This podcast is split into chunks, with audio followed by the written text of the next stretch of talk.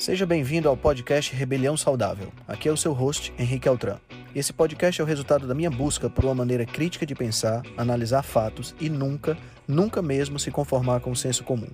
Aqui você irá encontrar questionamentos, ceticismo inteligente, análise crítica e conhecimento, tudo isso regado com muita leveza e bom humor.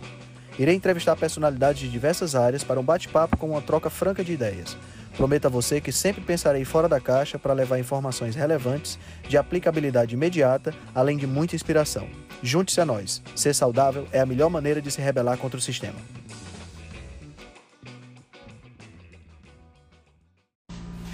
E aí, galera, boa noite. Sejam todos bem-vindos. Vamos chegando.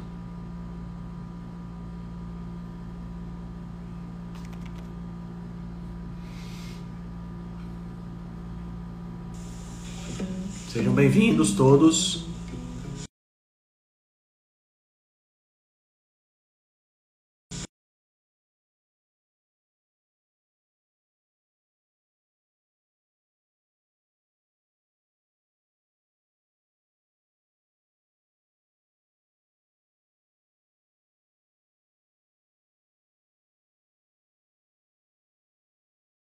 O doutor Diogo Simão, que já está na área, já vou convidar ele.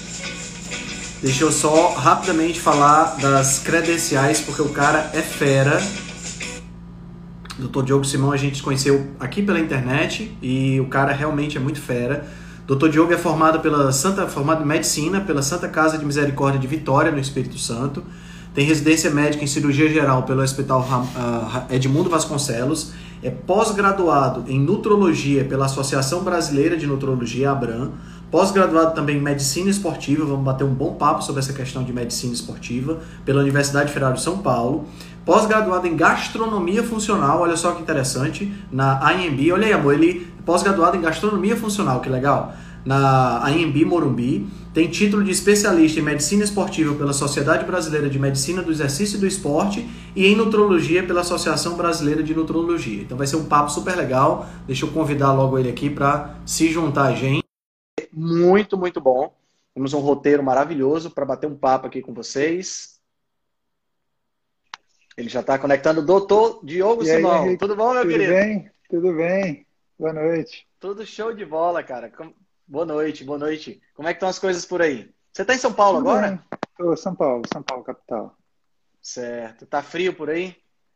Aqui de, de dia fez bastante frio, agora amenizou um pouquinho, mas está aí na casa dos 11 graus, mais ou menos. Ô, maravilha. Aqui tá na casa dos 30. É. Aí tá sempre quente, né? Aqui é sempre quente, é verdade. Meu querido, muito obrigado por ter aceitado o convite para a gente bater esse papo aqui. Eu tenho certeza que o pessoal vai gostar muito. Você é um cara muito presente nas redes sociais, com uns posts realmente muito relevantes. E vamos começar se apresentando um pouquinho. Apresenta para o pessoal de onde você vem, como é que você chegou nessa pegada low carb. Conta um pouquinho para gente.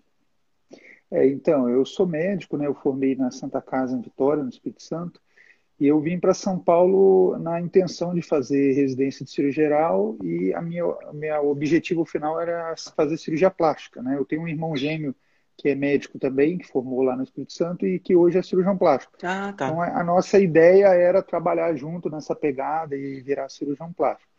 Só que nesse caminho, assim, na cirurgia geral, é uma residência muito difícil, né? A gente entrava Certo. tipo 5 horas da manhã no hospital e saía às 10 da noite, só comia o que estava dentro do centro cirúrgico lá. Então a minha alimentação era péssima, eu tinha ganhado peso, eu não fazia exercício, fazia exercício quando dava e aquela rotina bem complicada.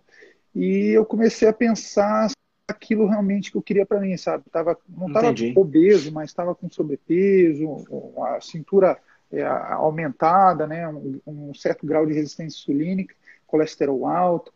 E fiquei naquela dúvida, né? Será que é isso mesmo que eu quero para mim? Ficar o dia inteiro dentro do centro cirúrgico operando, mas a saúde ruim, né? Não sei se, se era isso realmente que eu Uhum. queria. E na época eu conheci a minha E você era esposa, a jovem, né? Não- na época. Porque você é jovem, né? É, eu tinha.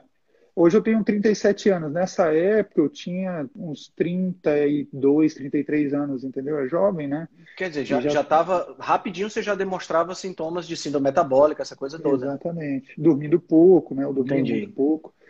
E foi essa, essa, esse despertar aí para mim, né, de pensar uhum. em cuidar mais da minha saúde. Foi na época que eu conheci minha esposa. Ela, ela era administradora, tinha uma loja da, de óculos da Triton e não estava muito feliz com o trabalho dela, porque eh, ela via que só trabalhava pelo dinheiro, mas não tinha muita satisfação do Entendi. que estava fazendo.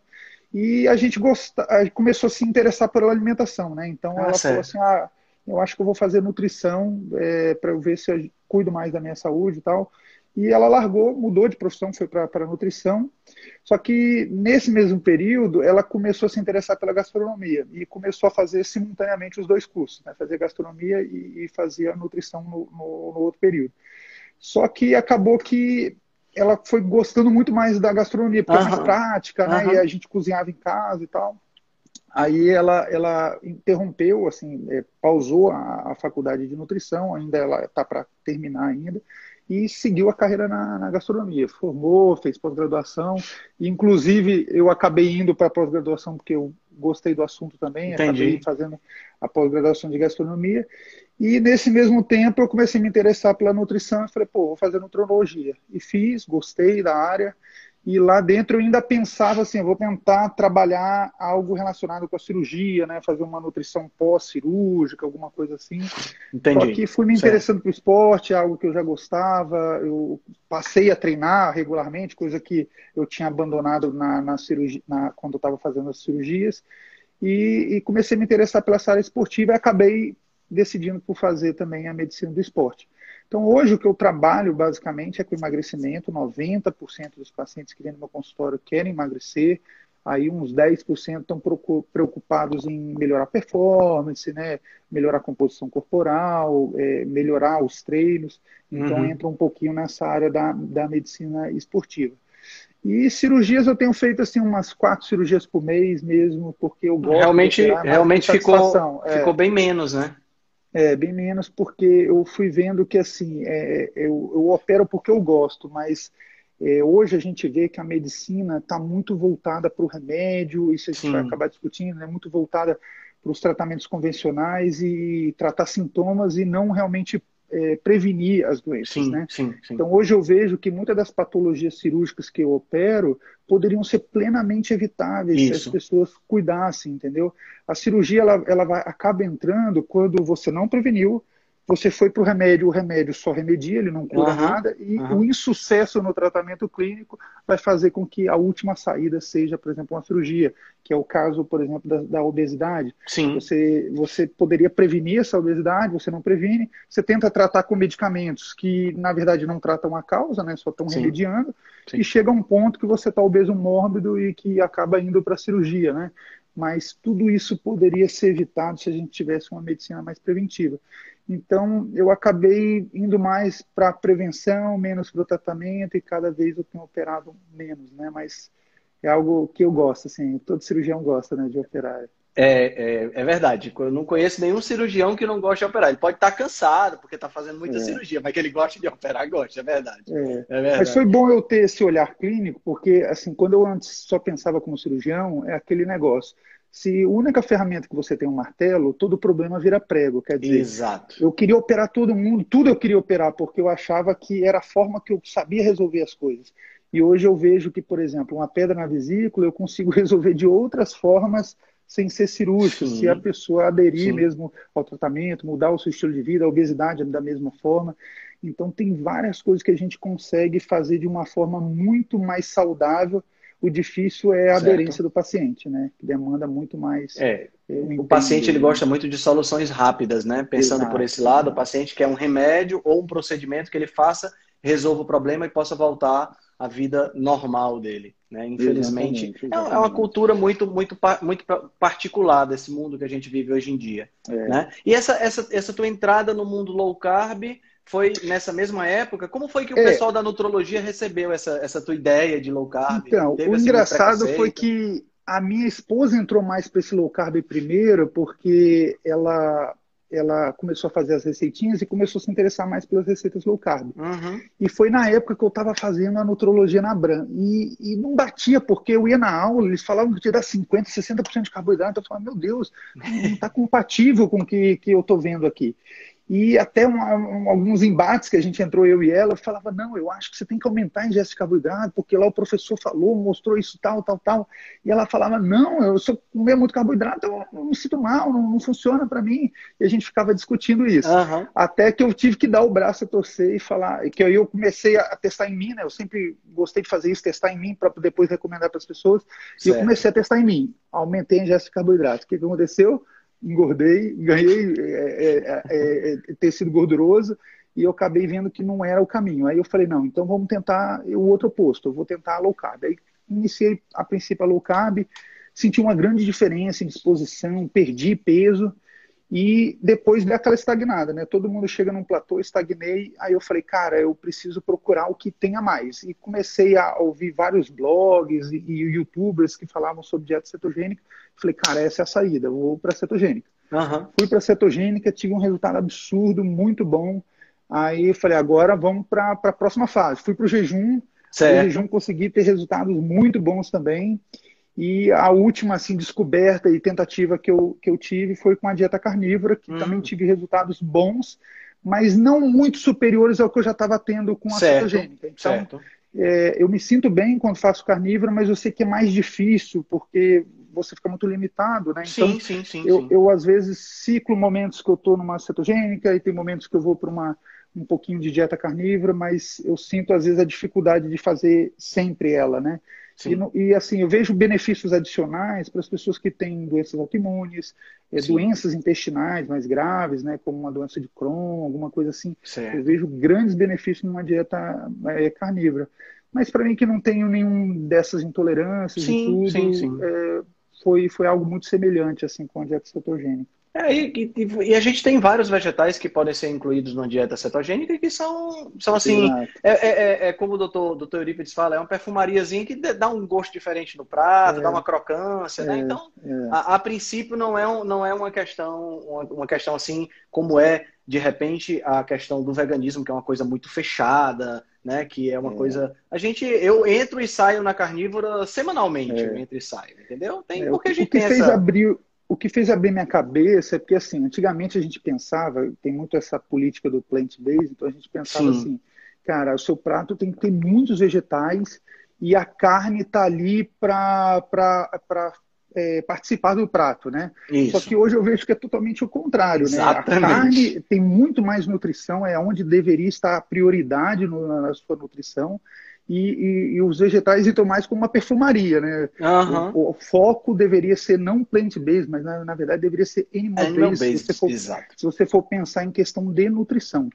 E, e, também quando você compara os dois extremos, assim, eu vejo com muita frequência pessoas no vegetarianismo com vários problemas de saúde. É Sim. claro que vão ter as exceções, pessoas claro, que estão muito claro. bem e estão muito felizes na, no vegetarianismo, mas é muito mais comum você ver pessoas com complicações e, e o, o, YouTube está cheio de ex-vegano, você vê sim, vários depoimentos sim. de pessoas que fizeram o veganismo por um bom tempo. No começo até você se sente com uma melhora, porque você sai de uma dieta é, é, Standard American Diet e vai para um, uma dieta Exato. vegana, você sente uma melhora inicial, mas ao longo prazo começa a ter um deterioramento da saúde. E já na carnívora eu vejo totalmente o oposto. Eu não conheço sim. uma pessoa que reclamou da dieta carnívora, que falou que a sua a sua saúde piorou numa dieta Sim. carnívora. Eu vejo muito mais pessoas que falam assim, tá difícil manter uma dieta carnívora porque socialmente é difícil, é, os eventos que eu vou, é difícil você só comer carne e acabam, como eu, assim, migrando um pouco, voltando um pouco atrás e talvez ficando numa cetogênica. Mas até hoje eu não conheço ninguém assim é que, que teve problemas de saúde com a dieta carnívora. Isso não quer dizer que não exista. Eu claro que também devem haver as exceções, devem ter pessoas que não tiveram experiências boas. Mas a gente vê que os dois opostos são muito antagônicos. Então, eu acredito assim, se a gente fosse pensar é, pela tendência, é, a tendência de você ter mais saúde é muito maior se no seu prato tem mais carnes do sim, que se você está atendendo mais para os vegetais. Né? É o que eu vejo na, na prática clínica. É verdade. Uma, uma coisa que eu achei muito interessante na sua conduta é o fato de você ter testado, né? Que é o que o DJ Sofista está é. falando aqui, está ressaltando. A maioria dos médicos nem testa e já condena por conta dessa, dessa, dessa, desse, desse viés plant-based que a gente tem hoje na maioria das instituições, né? Exato. É, a gente foi doutrinado é, através disso, então é difícil mudar essas coisas. É igual eu vi alguns médicos postando contra a dieta cetogênica, né? Falando que a dieta cetogênica diminui o seu metabolismo, sim, a tireoide, uhum. que gera resistência insulínica, e a gente sabe que não é nada disso. Exato. Mas eles pegam ainda artigos científicos para comprovar os argumentos, e o, o, que eu vejo é o seguinte: é, se você for pesquisar no PubMed, tem tantos artigos favoráveis à dieta cetogênica, Exato. parece que naqueles milhares ele se, procurou selecionar um ali para tentar falar mal, sabe? É, querendo justificar um argumento injustificável, sabe? Então, eu acho que a gente tem que tentar, é, tentar menos é, provar um viés e tentar mais abrir a cabeça para a novidade. Tem muitas coisas que hoje eu pratico que antigamente eu achava absurdo e que hoje eu vejo que tem, tem sentido, né? Quando a gente Sim. abre a cabeça, a gente se permite ao novo, a gente consegue evoluir né? e aprender Exato. mais. Né? Exato. Ah, uma pergunta que surgiu aqui, Diogo, foi qual é a diferença entre dieta cetogênica e dieta carnívora? É porque, assim, a, a dieta cetogênica, o objetivo é a restrição de carboidratos num nível que você consiga produzir corpos cetônicos. Então, é uma restrição bem severa. Você vai estar tá em torno ali de 50 gramas de carboidratos totais, ou se você poderia considerar 20 gramas de carboidratos líquidos, para que você alcance o nível de cetose. Certo. Agora, numa dieta carnívora, é, o objetivo é que você não tenha nenhum produto de origem vegetal. É simplesmente produtos de origem animal. Logo, eles são praticamente zero carbo, porque quase todos os produtos de, de origem animal não têm carboidrato, com exceção do leite e do mel. Mas na dieta carnívora é muito comum que as pessoas só comam carnes, ovos, peixes, Sim. então acaba ela sendo zero carbo. Até a Abraham Han, ela, ela começou na dieta carnívora com o nome de dieta zero carbo, né? Zero carbo, Era exato. a ideia. Então, então, é, elas não são, as mesma, não são a mesma coisa. Na dieta carnívora, você também vai estar em cetose por causa dessa ausência de carboidratos. Certo. Mas isso não quer dizer que elas sejam a mesma coisa. Na dieta cetogênica, vai incluindo vegetais com baixa quantidade de carboidrato, mais fibrosos, com menos amido. E na dieta carnívora, já, isso já não vai acontecer. Agora, ambas estão em cetose, ambas vão ter benefícios. Agora, o benefício adicional numa dieta carnívora é porque alguns vegetais produzem antinutrientes que prejudicam a saúde intestinal. Certo. Então, para as patologias intestinais há um grande melhor, os pacientes melhoram muito de síndrome do intestino irritável, de doença de Crohn e várias outras doenças, e também nas doenças autoimunes, porque o nosso eh, intestino ele é recoberto por células imunes. Então, a gente tem uma grande é, é, interligação do intestino com o sistema imune.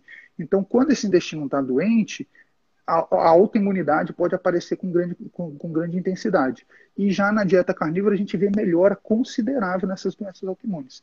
Entendeu? Então, entendi. Então, eu, eu acho que teria esse benefício nesses pacientes, um adicional. Entendi, entendi. Legal. E, e é a gente, baseado nessa questão do, do, da dieta de baixo carboidrato, né, e todos esses benefícios que você já colocou, quais seriam alguns benefícios, se você pode pensar em outros benefícios adicionais? Porque a gente vem de uma, de uma cultura de 50, 70 anos, né, desde a década de 50, uhum. onde a gente vem sugerindo 50, 55, uhum. dependendo da, da, da, diretriz até do guideline, até 65% de carboidrato. Uhum na dieta das pessoas. E a gente chegou onde a gente chegou, né? A gente está com diabetes de todas as formas, estourando, obesidade, síndrome metabólica, né? Estatísticas assim incríveis como a dos Estados Unidos de 88% da população com pelo menos um sintoma de síndrome metabólica. Então a gente está numa, uhum. nós estamos numa situação muito séria. Até que ponto a gente pode dizer que isso é um problema gerado pelos carboidratos ou você vê outra outra, outro tipo de nutriente que cresceu, sei lá, ômega 6, óleos vegetais. Uhum, Como isso uhum. se encaixa para gerar essa, essa pandemia que a gente tem hoje? É, assim, eu vejo muita gente chamando a dieta cetogênica de dieta da moda. Isso é um pleno absurdo, porque a dieta tem 100 anos, quer dizer, se é uma coisa que ela é old fashion, ela não é, seria nada a ver de, é. de, uma dieta da moda. Exato. E e ela é muito mais antiga do que a dieta que nós praticamos hoje, a pirâmide alimentar, com alto nível de carboidrato, isso tem 50 anos, entendeu? Então, quer dizer, A, a, dieta cetogênica é muito anterior a isso. É, o que a gente pratica hoje que realmente é novidade comparado com toda a, a espécie humana, o Homo sapiens né, na face da Terra, o que a gente faz hoje é totalmente é, é modinha perto do que os nossos antepassados faziam. E nesse período que você falou, começou-se a haver muito a industrialização né, e o consumo de carboidratos refinados e de óleos vegetais, que eu acho que tem uma grande influência aí. E hoje, até no meio da low carb, tem essa discussão. O Exato. Saladino está tá colocando isso muito forte, né? Se, uhum. se realmente são os carboidratos que geram a resistência insulínica e todas essas doenças metabólicas, se não seria realmente os ômega 6 é, dos óleos vegetais.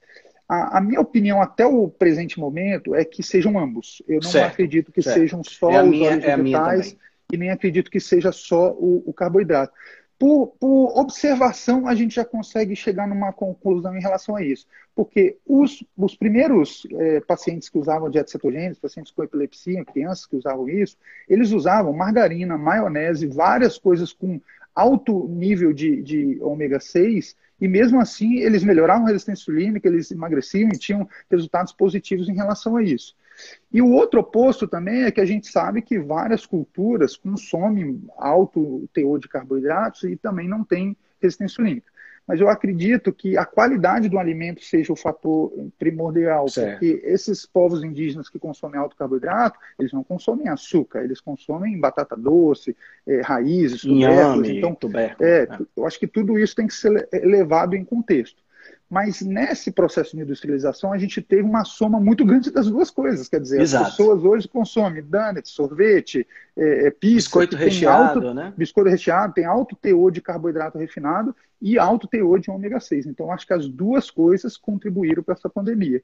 E as diretrizes é, botaram fogo na, na, na fogueira, né? Botaram Exato, estimularam, fogueira, né? né? Estimularam muito mais isso aí por interesses mercadológicos, da indústria farmacêutica, e gerou toda essa pandemia que nós temos hoje.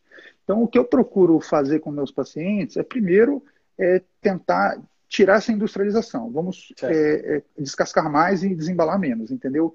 Assim, nem ainda tocando no assunto de restringir carboidratos ou não. Vamos tirar todos os industrializados, vamos trazer uhum. a sua uhum. dieta para o mais natural. Tem pessoas que só numa dieta assim, no estilo palio, já tem resultados bons, já melhoram sim, a saúde sim. e já estão 100%. Então, podem continuar comendo carboidratos, sendo essa dieta mais limpa. Então, acho que o, o palho seria o início, assim, sabe, para começar. Certo. Dali, a gente vai pensar, o paciente ainda está resistente à insulina, ainda precisa emagrecer, vamos restringir carboidratos. Aí eu geralmente vou para uma low carb, que é mais fácil a aceitação do paciente, e às vezes numa low carb ele já tem um resultado ótimo. É o que minha Sim. esposa faz, ela fica numa low carb e fica muito bem. Não resolveu, a gente ainda tem um grau de resistência insulínica, está difícil ainda o paciente evoluir, vamos para uma cetogênica. Geralmente na cetogênica os pacientes conseguem resultados, dificilmente eu tenho pacientes que não conseguem resultado numa dieta cetogênica. Mas aqueles que ainda estão difíceis numa dieta cetogênica, aí a gente tenta jejum, a gente tenta estratégia, às vezes até fazer um carb cycling, quer dizer, uhum. você ciclar momentos de alto carboidrato com baixo carboidrato, e, e, as estratégias funcionam, a gente consegue ter bons resultados. Essa pegada, essa pegada ancestral né, de, uhum. de, de, que seria, vamos dizer assim, chamando de paleo, né, mas uma pegada uhum. ancestral da gente voltar mais para uma alimentação que está mais em consonância com o nosso DNA, né, com a nossa, com a nossa uhum. espécie, eu acho que é uma, uma perspectiva muito mais é, lógica para a gente, né? Uhum. Porque é, uhum. quando a gente, quando teve esse, esse, essa questão das diretrizes e que teve essa lenha na fogueira, né, que, que em cima da, da, dos carboidratos junto com os óleos vegetais, a gente teve uma, uma, uma, uma, uma, uma ida, assim, meio uma, uma progressão rumo aos industrializados, tipo como se a gente achasse que a gente, nós, seres humanos, conseguimos fazer alimentos melhores do que aqueles que a natureza já vem fazendo desde sempre. É. Né? Então, isso é, isso é uma, uma questão que deve ser levada em consideração. Eu acho que as pessoas pensam muito pouco sobre isso. Eu vejo muito como uma falha no processo de formação, eu, como acadêmico de nutrição, você com certeza vai, vai, vai concordar comigo, que é a gente não estuda evolução. Exato. Né? A gente acha que as coisas são do jeito que são, como se a gente tivesse sido colocado aqui no planeta do jeito que a gente é hoje. A gente não estuda.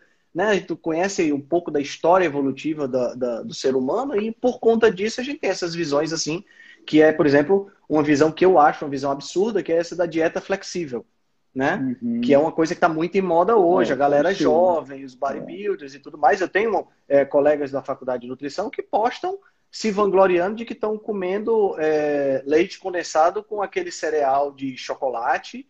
E eu fico, uhum. meu, cara, você bate macro, beleza, você vai bater aí é. os seus 50% de carboidrato, mas e como o é que. E, e, o micro? E o fígado, como é que fica nessa é, história? Né? E a maioria dessas pessoas assim estão usando esteroides anabolizantes, então sim, assim sim. É, é, muito mais fácil para eles manter o peso comendo besteira, porque o esteroide vai promover isso. Ou são pessoas muito jovens que, que já têm um percentual de gordura baixo, que têm uma dificuldade para ganhar peso e que não atrapalha tanto. Quando eu era adolescente, eu ia no McDonald's, comia uma promoção do, do número um com milkshake e saía liso, parecia que não, tinha acontecido é, nada. Pois é. Entendeu? Mas quando chega a idade que a gente tem hoje, a gente já não consegue mais fazer isso, o metabolismo já não permite. Então eu acho que é uma, uma venda de uma falsa ilusão, como se aquilo fosse saudável, não é, entendeu? É, e, e a, a, o meu receio é que essas pessoas hoje, na casa dos 20 e poucos anos, quando tiverem na, na, na, nossa idade, né? Você mais novo, uhum. 30 e poucos, eu com 45, pô, essas pessoas vão estar, tá, podem até estar tá magras, mas vão estar tá destruídas uhum. por dentro. Né? Exatamente. Por exatamente. conta desses, desses excessos. É uma questão muito complicada. Você falou para mim que você hoje, é, dentro dessa pegada ancestral, você usa muito poucos produtos de limpeza, cosméticos, essa coisa toda. Conta é, um pouquinho para a gente como é isso.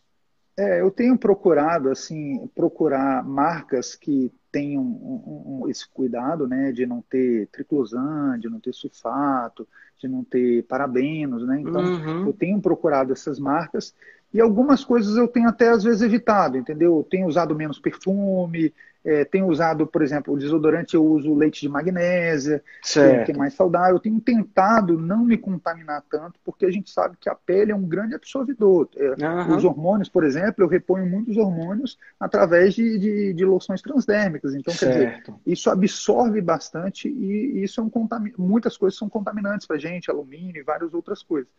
Então, eu tento me expor o mínimo, entendeu? Mas é claro que a gente precisa, às vezes, ter um pouco de higiene. Então, por claro. exemplo, eu, eu, lido com pacientes, eu não posso chegar lá mal cheiroso e claro. toda essa questão. Claro. Mas eu tento hoje é, minimizar a exposição, minimizar o impacto e observar muito aquilo que eu estou usando e não ficar usando qualquer coisa. Antes, qualquer creminho eu pegava, ah, isso é bom, eu pegava e passava no rosto. Uhum, e, uhum. Hoje eu já avalio o rótulo mil vezes para ver se aquilo realmente está valendo a pena para mim, procuro marcas que se preocupam mais com isso. Então, eu, eu acho que esse cuidado nós deveríamos ter.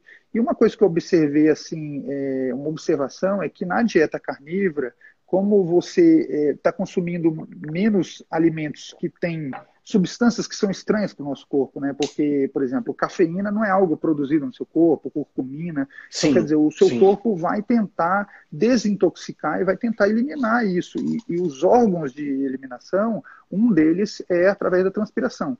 Então, eu tenho percebido certo. que na dieta carnívora, os odores corporais diminuem bastante quando você não está consumindo esses alimentos. Interessante. Então, é, ajudou bastante na dieta carnívora. Eu precisei usar menos, por exemplo, desodorante, perfume, essas coisas, porque o, os odores corporais diminuíam bastante. E no meio da carnívora, está se fazendo muito, por exemplo, banho com oral only, quer dizer, você só usa água, só usa água, é. sabonetes. É. E, e, a minha experiência com isso foi boa, entendeu?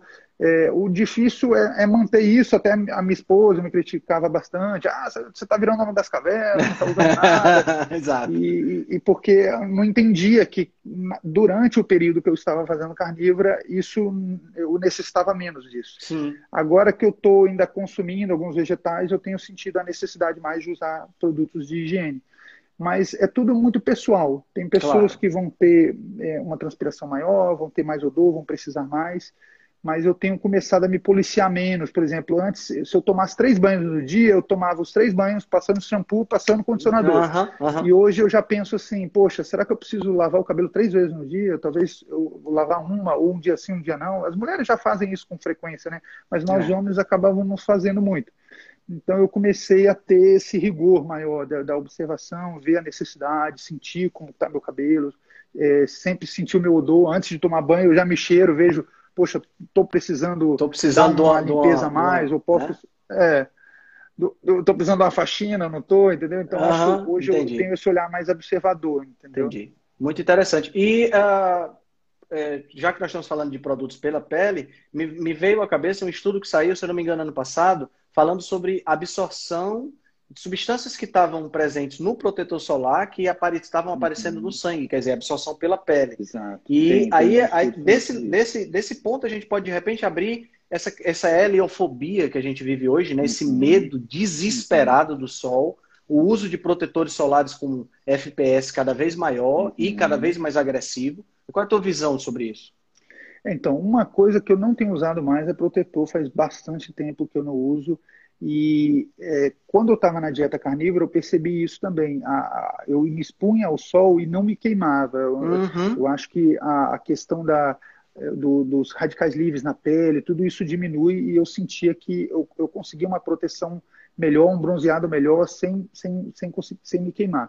E eu comecei a fazer isso com uma frequência, assim, me expor ao sol todos os dias, uma hora, frequentemente. Agora que está frio, até minha pele está mais branca, eu não estou conseguindo fazer isso, mas eu tenho tentado me expor com frequência, até não estou mais suplementando vitamina D, porque tenho conseguido conseguir ela certo. do sol. E a opinião que eu tenho é assim, o sol faz bem. As, as pessoas sempre se expuseram ao sol e sempre tiveram saúde. A questão que eu acho, é, o problema é a exposição prolongada numa pele que não está preparada e certo. principalmente numa alimentação ruim. Quer dizer, Isso. se você está numa alimentação rica em ômega 6 e você se expõe ao sol e você é uma pessoa de pele branca que tem já menos melanina, é, a chance de você se queimar, de você, de você ter um problema e até mesmo um câncer de pele é muito grande. Uhum. Agora, em, em, pessoas que estão numa alimentação menos inflamatória, que se expõem em doses homeopáticas todo dia Sim. um pouquinho, e eu, eu creio que esse medo aí do câncer e tudo, eu, eu acho que é muito é infundado, aí, né? Você acha, é... que, você acha que o sol tem um efeito assim muito forte na questão de formação de rugas e manchas? A, a Fábio. É, existe, tá existe, existe o, o, o fotoenvelhecimento. Só que o que certo. acontece? Você tem três tipos de o, UV, UVA, UVB e UVC. Né? O UVC certo. a gente não tem contato porque ele fica na camada de ozônio, mas o UVA e o UVB que a gente tem contato, o que está mais relacionado com o fotoenvelhecimento é o UVA. Certo. E o que os, os, dermatologistas mandam a gente evitar é o UVB que ele está naquela faixa ali de 10 a, a 4 da tarde, que certo. é a hora que o sol está mais forte. Certo. Só que a UVA você tem o dia inteiro. Então, mesmo que você esteja evitando o sol naqueles momentos de sol mais forte, você vai estar em contato com, esse, com essa parte da, da radiação que, que gera fotoenvelhecimento. Agora, a UVB ela é importante para a produção de melatonina. Então, o que eu tenho procurado fazer, eu me exponho nesse horário que o sol é mais forte, porque é ali que eu quero pegar a vitamina D, e eu não fico muitas horas no sol, entendeu? Certo. Eu tento fazer, por exemplo, uma hora por dia e vou fazendo essa adaptação. Porque hoje ainda minha pele é muito branca. Eu acho que uhum. se, se, eu vivesse ancestralmente, eu ia estar mais moreno do que você e com a pele bem protegida. Porque certo. esse é o objetivo. A pele se adapta para suportar cada vez mais sol, entendeu? Então hoje o problema é que a gente não está adaptado. Você fica no, escritório o ano inteiro, aí chega no verão, você vai para a praia, se expõe bastante ao sol, se Isso. queima, Exato. entendeu? Então é, o, o, problema é a forma como que a gente está se expondo ao sol e não uma coisa diária é bem diferente Exato. de algo que você faz esporadicamente. Né? Exatamente. Né? E é interessante isso, Diogo, porque a, como é difícil as pessoas se exporem ao sol, né, cara? Eu acho que a gente uhum. criou um estilo de vida tão maluco que as pessoas. Eu tenho, por exemplo, uma amiga que ela acorda de manhã, ela é advogada, passa o dia inteiro no escritório, no, almoça, sem se, não, não sai nem do, do escritório para almoçar, quando, e só sai do escritório de noite. Quer dizer, a pessoa que vive sem sol. Como é, é, é interessante, né, cara? E aí os níveis de vitamina D lá embaixo.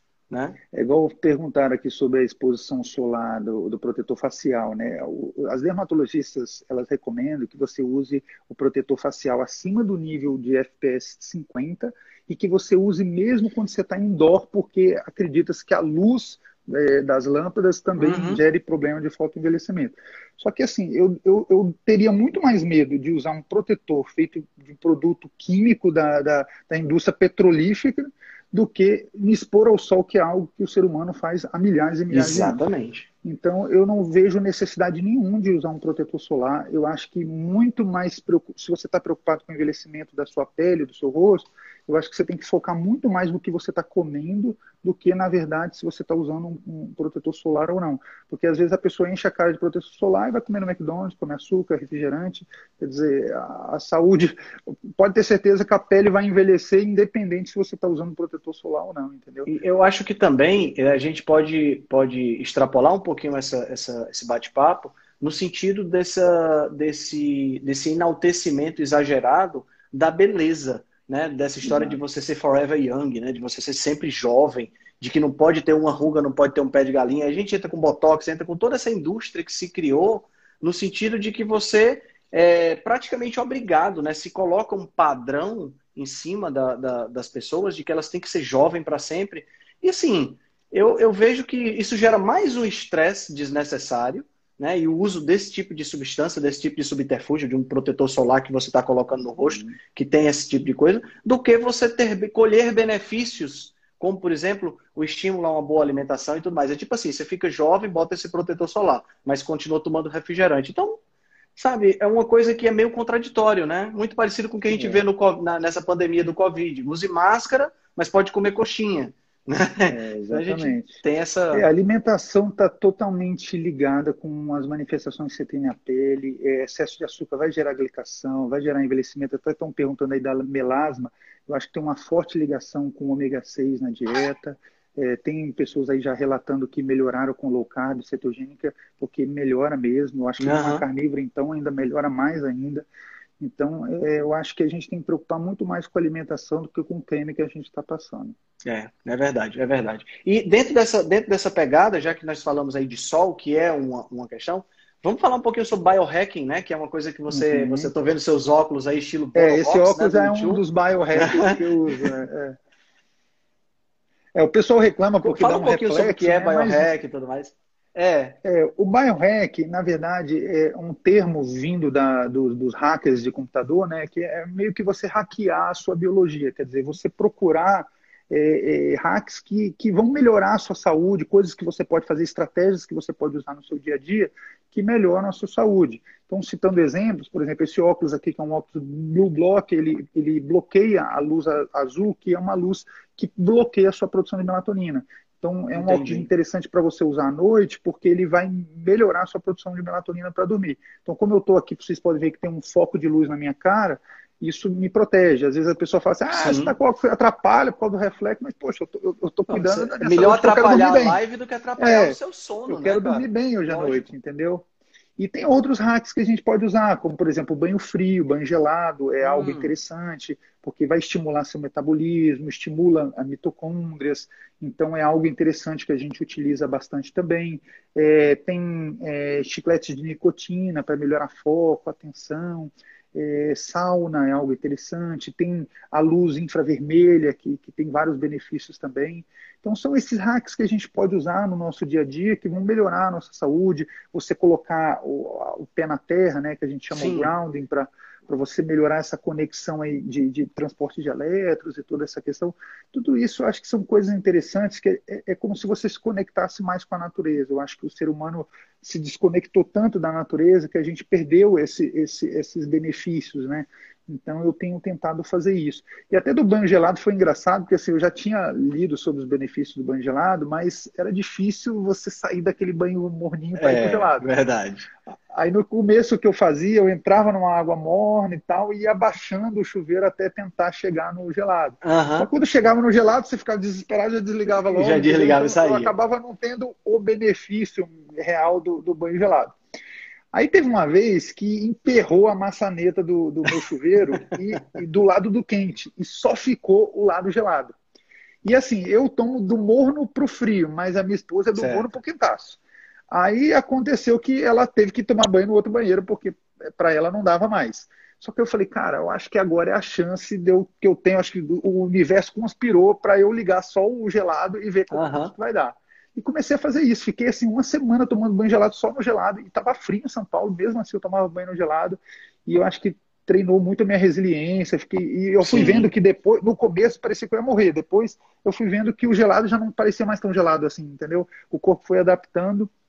Então, eu, eu tenho feito isso com frequência, mas também o outro lado, o, o super quente, né, a sauna, também tem benefícios de estimular heat shock proteins, tem, tem várias coisas interessantes também. Então, o que eu tenho tentado fazer é testar os dois extremos. Tem vezes que eu tomo bem, bem gelado, tem vezes que eu tomo bem, bem quente. Entendi. Eu acho que você sair da sua zona de conforto do morninho e, e ir para um dos dois extremos, né, o muito quente ou muito gelado, tem que ser desconfortável para poder realmente gerar adaptação. Então é o que eu tenho feito e tem funcionado bem para mim. assim. Interessante. O pessoal tá, tá, tá, querendo saber mais sobre os óculos. O pessoal gostou dos óculos. É, Ó, é porque assim, se são óculos para de, de, de, dirigir, né? Esse não, tipo não, não serve para dirigir. A questão é a seguinte: no espectro de luz você tem um oposto lá que é o vermelho e você tem o outro oposto que é o azul. É, o azul é o que é, estimula é, como se você tivesse acordado. Seu, quando você tem contato com essa luz azul, o seu corpo entende que você está acordado. E já mais para o vermelho é o que menos é, tem essa sensação. Ele, ele permite que você produza mais é, melatonina. Certo. Então, o ideal é que à noite você esteja mais focado nas luzes ali do vermelho, do laranja, e durante o dia você tem que ter contato com essa luz azul. E, por exemplo, a luz branca que a gente tem do sol tem muito dessa luz azul, certo. a tela do computador, a tela certo. do celular. Então, durante o dia era bom que a gente se expusesse a essa luz. Só que também na tela do computador é uma quantidade muito alta e também é, esse excesso de luz branca também é, é, pode lesar a sua retina. Então, por exemplo, o Dave Asper ele usa muito esses óculos e eu vejo ele usar às vezes até durante o dia porque fica muito no, na tela do computador, então para diminuir a exposição à retina, entendeu? Então você pode até usar durante o dia, mas eu, eu não acho que tem que usar durante o dia inteiro, porque o seu corpo tem que entender que aquilo é o dia, então se se expor ao sol, é, olhar para para a luz e, ter esse contato com a luz é importante para o seu ciclo circadiano. Agora, durante a noite, ainda mais quando você está se expondo à tela de computador, seria interessante você usar o seu óculos ou você usar funções como tem no celular Night Shift, que você diminui isso, a intensidade da, do, do, celular. O meu, à noite, ele, ele praticamente apaga, a luz vai para o zero. Aí a minha é, esposa, você mexendo no celular, ela fala, não, eu não consigo ver, tá Como é que você consegue ver, né? É. E o dela, pelo contrário, brilhando assim à noite. O negócio parece um, um holofote. E eu, eu, eu, deixo geralmente à noite na menor intensidade para justamente estimular menos. Me perguntou onde compra, se Isso. você botar na internet assim, é, Blue Blocks é, é, é, Glass, ele vai aparecer o, as opções para vender. Tem uns que parece de, de, pedreiro, assim, um óculos meio que é mesmo, mesmo para usar, em, que de, trabalhadores de proteção, usam, né? EPI, né? É, de proteção, EPI. Mas esse eu achei bonitinho, achei uma marca legal que tinha e acabei comprando. Gostei, custa uns 120 reais, não é caro. Não tem grau, perguntaram se tem grau, não tem grau. eu sei que tem umas lentes transparentes que já bloqueiam luz tem. azul também, né? Existe, tem, existem tem. essas Nos lentes, são mais caras, que, inclusive. Né? É, nos Estados Unidos eu vi que tem umas marcas que vêm, tem uma até que chama, acho que Blue Block, uma, uma marca assim. Isso, o Saladino fala muito dessa, dessa é, Blue Blocks, ele, né? Ele, é. ele, faz a propaganda Ele faz desse, a propaganda, desse, dessa é um dos marca. patrocinadores. É, então, é, eu acho mais bonito ele ter ele transparente. Mas como eu, eu, eu, tive esse contato aqui com esse no Brasil, me dei bem. Uhum. E por um lado, é, eu acho legal porque assim, eu tenho a certeza de que que eu estou na, na, intensidade certa, na, na, na, luz certa, entendeu? Exato. O transparente, eu acho que você ainda vai ter a sensação de que está vindo muita luz. Uhum. E eu percebo que quando eu vejo televisão com ele, é, a minha vista fica menos cansada. Quando eu, uhum. eu não hum. vejo, eu não uso, eu sinto que a vista fica mais cansada. Então, Entendi. me ajuda bastante. Esses, esses, uh, uh, Helena está perguntando sobre ela fez uma operação de estrabismo e uhum. se ficar muito tempo na internet faz mal. Eu acho que é mais a questão luminosa, né? É, a exposição à luz muito, muito intensa é ruim e muito frequente. Né? É. Essa, esses princípios do biohack, a maioria deles tem a ver com hormese, não é isso, Diogo? Sim, é, o processo de hormese é um processo de adaptação, quer dizer, você se expõe a uma situação estressante e o corpo vai tentar se adaptar àquele novo normal, né, e te deixar mais adaptado para isso. Então, por exemplo, o banho gelado é o que eu falei que é a minha experiência, que no começo estava muito gelado uhum. e depois ele foi ficando menos gelado. Eu fui me adaptando a isso. Então, o corpo trabalha com esse processo de hormese. Então, é importante a gente se expor a situações diferentes, porque o nosso corpo vai adaptando para isso. E muitos dos benefícios que se dizem dos, dos fitoquímicos, né, da curcumina, do resveratrol, são por hormese. Na verdade, esses são é, pesticidas produzidos pela planta para se defender as situações estressantes do ambiente, parasitas. E quando ele entra no nosso corpo, ele vai gerar esse processo de hormese. Quer dizer, é como se você tivesse doses pequenas de um veneno que vai fazendo você cada vez ficar mais resistente a esse veneno. Então, é sim, a hormese sim. química, né, gerada por esses fitoquímicos. E o Paul Saladino ele fala muito em relação a isso que a gente não precisaria dessa hormese química, a gente poderia fazer essa hormese de uma forma física, do ambiente, né? Você fazer jejum, física, você sim. se expor à, à, sauna, você se expor ao banho frio, fazer atividade física também é um processo de hormese. Então a gente não precisaria desses, desses horméticos fitoterápicos, né? É. Exatamente. E assim, é, esse, esse, essa questão da hormese é uma questão interessante porque tem várias coisas que a gente nem imagina que são é, fatores desencadeadores, né? Como, por exemplo, o exercício uhum. físico é Sim. um estímulo à hormese, né? Você só uhum. sai de, você, vamos dizer, você faz é, rosca direta com 10 quilos e daqui a pouco está fazendo com 12 por conta de um efeito hormético uhum. que forçou o teu músculo a ficar mais forte. O jejum também acaba gerando uma, uma, um processo de adaptação muito interessante desse ponto de hormese, né? É, e cada vez que você jejua fica mais fácil, né? Eu lembro que no começo, quando eu tentava jejuar e eu estava numa dieta com alto carboidrato, eu falava assim, cara, impossível, não consigo ficar duas horas sem comer, é impossível isso. Uhum. E hoje eu já consigo ficar assim, umas 18 horas tranquilamente, porque o corpo vai se adaptando a isso. E o exercício da mesma forma, é, você percebe que quando você vai fazendo sempre o mesmo treino, aquele treino começa a ficar leve, é por isso que você precisa trocar periodicamente os seus treinos, os exercícios que você faz, porque o seu corpo vai se adaptando àquilo, o corpo se adapta a tudo, né? Essa é, uma, essa é uma, uma, capacidade nossa que é maravilhosa por um lado, né? Uhum. Permite que a gente se adapte a determinadas situações, mas é, um, é algo que acaba tendo um efeito colateral, vamos dizer assim, como por exemplo a gente se adapta também à fumaça do cigarro, a gente se adapta Sim, também aos exatamente. poluentes, né? E, e, segura a onda. O corpo tem uma capacidade adaptativa fantástica, né? É, e até a alimentação, por exemplo, muitas pessoas eu vejo assim, poxa, antigamente eu comia glúten, comia tudo, não sentia nada. Hoje que eu fiquei um tempo sem comer glúten, eu tento comer glúten e me sinto muito mal. Por quê? Porque você estava naquele é, questão de hormese, quer dizer, você tinha, tinha se adaptado àquele estímulo do glúten e, e, achava que não sentia nada, porque você estava adaptado uhum, àquilo. Uhum. E quando você tira e você tenta reintroduzir, aí você está desadaptado, entendeu? E às vezes até você achava que era uma sensação normal. Por exemplo, eu quando eu sempre, eu sempre tive inchaço é, abdominal, distensão abdominal por conta do glúten. Tá entendendo? Uhum. E eu achava que era uma coisa normal. Quando eu passei a não comer, hoje quando eu como, por exemplo, uma fatia de pizza, alguma coisa do tipo, que eu sinto, eu percebo uma coisa que eu não conseguia perceber, mas que já existia. Né? É aquela é. história do peixinho que nasce no aquário. Ele acha que aquilo ali é o mar. Ele só vai perceber uhum. que não é o mar quando ele é colocado né, numa situação maior, onde ele tem mais tempo, mais. mais Exatamente. Né? Muito interessante isso aí. Você já fez jejuns prolongados, como por exemplo o, o é, a Cintia que está falando horas, 96 né? horas, foi o meu máximo também, é. foram 96 horas.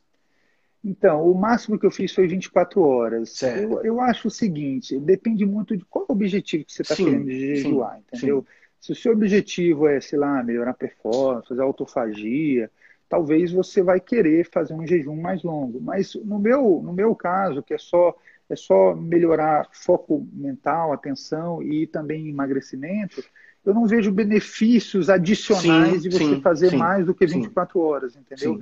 Até mesmo porque quando você vai fazendo períodos mais longos, o que vai faltar, o, o, ingrediente limitante aí vai ser a proteína e as vitaminas e minerais. Vitaminas e minerais até você consegue repor durante o jejum e, e, por isso tem um recordista de jejum que foi 386 380, dias. isso. É, é, ele fez porque ele, ele foi repondo minerais. Jamais ele conseguiria fazer isso se não fosse repondo minerais. Mas no caso dele, que ele era um obeso mórbido, ele perdeu bastante massa de gordura, mas perdeu também muita massa muscular, porque não repunha aminoácidos. Sim. Então, é, eu acho assim, para mim, eu quero melhorar a composição corporal, eu quero ganhar massa e perder gordura. Se eu for caindo nesses jejuns mais longos, eu vou acabar perdendo massa magra, que não é o meu objetivo. Entendi. Então, eu, eu, eu, tentei o jejum de 24 horas porque eu queria fazer aquele one meal a day, né? Você faz uma refeição por certo. dia. Mas o que eu senti dificuldade é que para você manter massa muscular, você teria que comer toda a quantidade de proteína do seu dia numa só refeição. Numa só refeição. Aí, é, então, por exemplo, é, é, é esforço, né? É, eu estou com 95 quilos, eu, eu quero manter até ganhar massa muscular, eu precisaria consumir pelo menos 2 gramas de proteína por quilo por dia. Então, quer dizer, eu teria que consumir 190 gramas de proteína. Exato. Se 190 daí... gramas de um bife, 800, beleza, eu faria. É, mas, não, mas são 800 é, mas gramas, um quase um é, quilo, né? É, um quilo de carne. Então, é, é muito difícil. Muito e difícil. fora as outras coisas que você complementaria, entendeu? Uhum. Na, na, refeição, salada, essas coisas. Então, é muito difícil manter isso numa só refeição por dia. Então, hoje, o que eu tenho procurado fazer é de duas a três refeições por dia, porque aí eu consigo bater a minha meta em relação a proteínas, entendeu? Perfeito. E para emagrecimento isso funciona bem. Claro, eu fiz um jejum de quatro horas, o meu objetivo é de era de desintoxicação, e a minha ideia é fazer um jejum prolongado por ano. Uhum. Tá entendendo? Eu faço 16, 18 horas todos os dias, porque isso é normal. Eu uhum. praticamente não tomo café da manhã. É raro tomar café da manhã. Uhum. Mas assim, o meu foco é um jejum desse por ano. Eu não, não vejo sentido é. de você. Eu estou no meu peso ideal, eu tenho uma massa magra legal, mas não vejo sentido de ficar fazendo jejuns prolongados rotineiramente. É. Né? É, você pode fazer isso eventualmente até para gerar esse processo de hormese mesmo, sim, né? De você sim, tentar sim. fazer algo diferente, seu corpo se adaptar a uma situação diferente. E depende muito do, do, do, metabolismo da pessoa, porque, por exemplo, o Jason Fung, ele costuma iniciar o tratamento dos pacientes dele obesos com diabetes fazendo 36 horas de jejum, quer dizer, dá isso. um reset no, é. no, sujeito, a insulina cai lá embaixo e depois é. ele vai começando a trabalhar as outras coisas, né? Exatamente. Que é um pouco diferente do que eu faço. Eu geralmente uso o jejum como a última estratégia. Né? Ele já Bom, usa como tem essa primeira, visão também. É. Entendeu? Então, é, depende muito do, do, do, paciente que você está na sua frente, qual que é o objetivo que você quer para ele e também da aderência dele, né? Sim. Eu acho muito mais fácil o paciente ir progressivamente fazendo low carb, cetogênico, depois de jejum, do que meter ele jejum de cara de 36 horas. Alguns pacientes vão fazer, mas a maioria vai desistir, né? Porque Exato. é bastante sofrido para quem está acostumado. Exato. E falando nessa questão de jejum, massa magra e tudo mais, é, é uma dúvida muito comum e corriqueira que eu, que eu recebo, para a gente poder ir começando a encerrar a live, é essa questão, já que você é especialista nessa parte de nutrição uhum. esportiva, é possível ganhar massa ingerindo pouco carboidrato? Essa é uma dúvida que eu recebo é. sempre né? É, eu tenho a resposta pela prática no meu corpo. Sim, né? Sim, sim. Mas explica pra gente como é que é essa, essa questão. Porque a gente é só o que a gente vê, os fisiculturistas e os bodybuilders é. Tem, é. tem essa questão do carboidrato como sendo um nutriente fundamental para o ganho de massa magra. Então, antigamente eu tinha essa ideia de que você precisava realmente do carboidrato, mas está aí o Sean Baker para provar que é não precisa de nada, né? Para quem não conhece o Sean Baker, ele é um médico americano que faz uma dieta carnívora, ele consome zero carboidrato, ele tem 57 anos e tem uma massa muscular gigantesca. Então, assim, isso é uma prova viva de que você não precisa de carboidrato para ganhar massa muscular nenhuma. Mas, eh, indo para a questão metabólica, o que eu penso é o seguinte: a gente falando da hormese, o seu corpo vai se adaptar a um novo estado que agora você vai poupar glicogênio muscular, você não vai usar tanto ele para suas atividades físicas e você vai cada vez mais usando gordura como fonte de energia. Então, certo. cada vez mais o carboidrato vai se tornando menos necessário para aquele exercício. E mesmo no exercício, por exemplo, que o Showbaker faz, que é de alta intensidade, que ele utiliza carboidrato para é, recurso energético pro treino, isso não quer dizer que ele não esteja repondo carboidrato. Mesmo que você não consuma nenhum carboidrato via oral, sempre vai ter é, glicose no seu sangue e sempre vai haver esse acúmulo de glicogênio no seu músculo. Por quê? Certo. Porque aminoácidos podem também se transformar em, em, glicose e repor isso, e você tem outros mecanismos de reposição desse glicogênio, através do lactato, tem outras formas de você produzir é, carboidrato e, e fazer esse, esse, esse estoque no músculo. Então, nunca vai faltar carboidrato para o seu músculo, mesmo que você não consuma carboidrato nenhum. Então, é, o Sean Baker tem mostrado isso. E outra coisa é que o seu músculo, o que vai gerar realmente hipertrofia, ganho de fibra muscular, são os aminoácidos. É, o, o, carboidrato, ele, ele, ele vai fazer como parte de, de fonte energética para o músculo, mas ele, ele não faz parte da estrutura da fibra muscular. Exato. Ele serve ali como um combustível. Então, é, o que as, as, pessoas tentam defender é a questão da participação da insulina, mas não seria importante a insulina para você Sim, exatamente. o músculo? Primeiro que os, a proteína também estimula a insulina. Tem aminoácidos insulinogênicos que vão aumentar a insulina também. Então, mesmo que você não esteja comendo nenhum carboidrato via oral, você ainda vai ter o benefício do estímulo da insulina independente disso, tá? E, e o problema da insulina é que, assim, até um ponto ela é boa, mas depois, quando está exagerado também, é ruim. Então, por exemplo, para um paciente que não tem um volume de treino tão intenso e que consome muito carboidrato, ele vai ter uma, uma liberação de insulina muito grande e boa parte daquele carboidrato que ele ingeriu vai se transformar em gordura.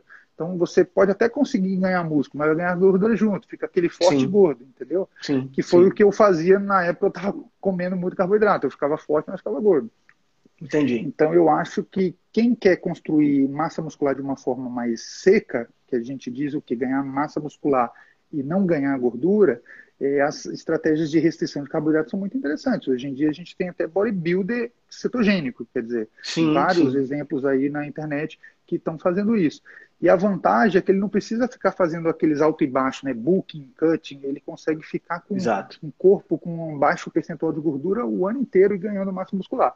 Só é mais desafiador porque a dieta traz mais saciedade, então é difícil você consumir o tanto de proteína que você uhum. precisa com uma dieta mais sacietógena. É, então, assim, o, o Sean Bake tem essa vantagem, porque como ele faz uma dieta carnívora, ele consome muita proteína, então tem muito aminoácido disponível ali para ele, entendeu? Sim. Mas às vezes numa dieta cetogênica que você vai dividir um pouco essa gordura, essa, essa proteína com fontes de gorduras e vegetais, essas coisas, às vezes fica mais difícil você bater essa meta proteica, entendeu? Entendi. E aí, no caso, entraria a possibilidade de você usar suplementos proteicos, né? Para essas pessoas Exato, que. para facilitar. Né? É. Que, Por exemplo, que é uma... tem um cara que se chama Kiro Savage, que ele é um bodybuilder cetogênico. E ele estava mostrando como ele fazia os booking dele lá. E ele consumia 6 mil calorias por dia. E era difícil ele consumir porque, assim, na cetogênica ele até conseguia porque só ter gordura, né? Gordura, Exato. se jogar na forma líquida, desce facilmente. Aí teve uma época que ele tentou fazer esse book com 6 mil calorias numa dieta carnívora. E teve uma hora que ele teve que carregar, ele não conseguiu, impossível comer 6 mil calorias. No começo é. ele até conseguiu bater a meta, mas depois de um tempo não dá mais, entendeu? Não dá. Você não consegue, é. entendeu? E o Sean Baker faz isso naturalmente, né? É, é não, ele é, é, um monstro. O Sean Baker é um cara. É. Eu, assim, a minha. Estou na expectativa de que ele venha para o Brasil, vai dar tudo certo, essa pandemia vai permitir que a gente tenha o low carb. É, ele vai vir para low carb Brasil, né? Isso. E, e assim, eu tô na expectativa de conhecê-lo. E o mais interessante, de bater uma foto do lado dele, porque ele parece ser um cara gigante. É. Né? É, ele, ele deve ter 1,90m. Por aí, por aí, por aí. Cara, eu quero, quero ser respeitoso com o teu tempo, a gente já vai dar 10 horas já. Ah. Eu quero agradecer muito a, a, a, tua participação, agradecer muito você ter aceito o convite. Foi um bate-papo super legal. Deixa uma mensagem aí pro pessoal da, você tem, é, além da sua rede social, você faz algum trabalho de mentoria online, consultoria à distância? Sim. É, então, a minha prática é focada no consultório, né? Mas certo. hoje a gente está fazendo consultas online também por causa dessa, dessa pandemia aí. E o meu objetivo futuro é de ter um curso online para as pessoas que não têm condição de, de pagar o valor da minha consulta, de ter esse acompanhamento direto comigo, mas conseguir ter um norte aí do que fazer para melhorar a sua saúde.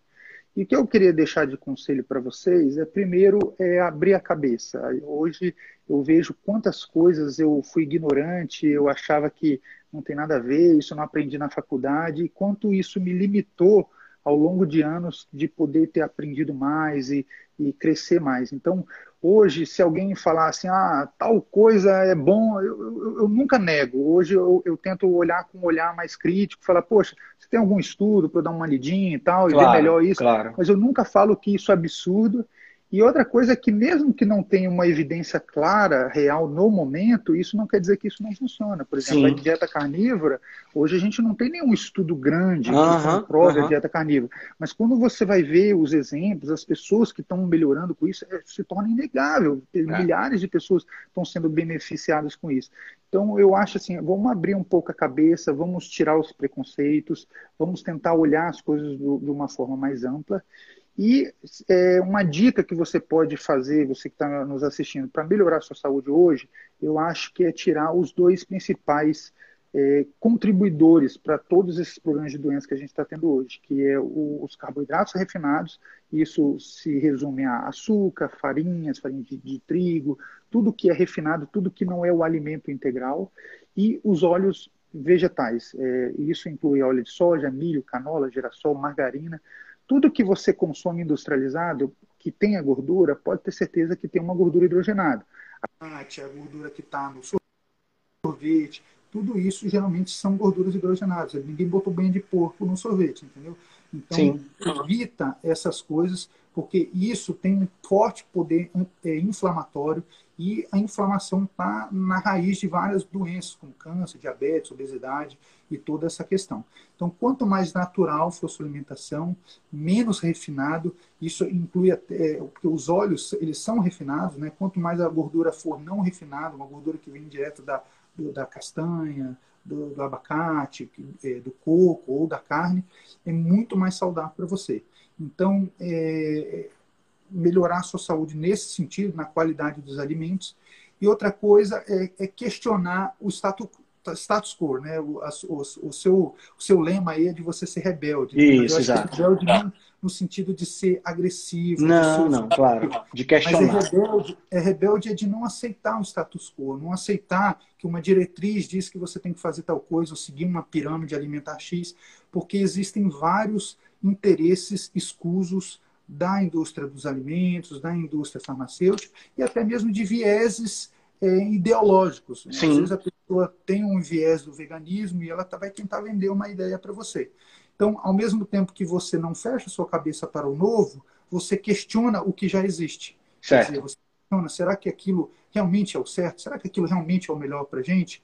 E não ficar só repetindo é, em verdades que a gente vem apresentando aí ao longo Perfeito. Perfeito. Doutor Diogo, muito, muito obrigado. Uma boa noite para ti. Lembranças à sua família. Seu filhote é lindo.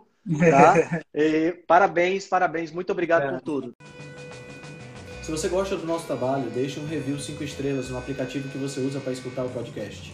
Você pode deixar um review 5 estrelas e pode também deixar lá o seu elogio, a sua sugestão ou a sua crítica.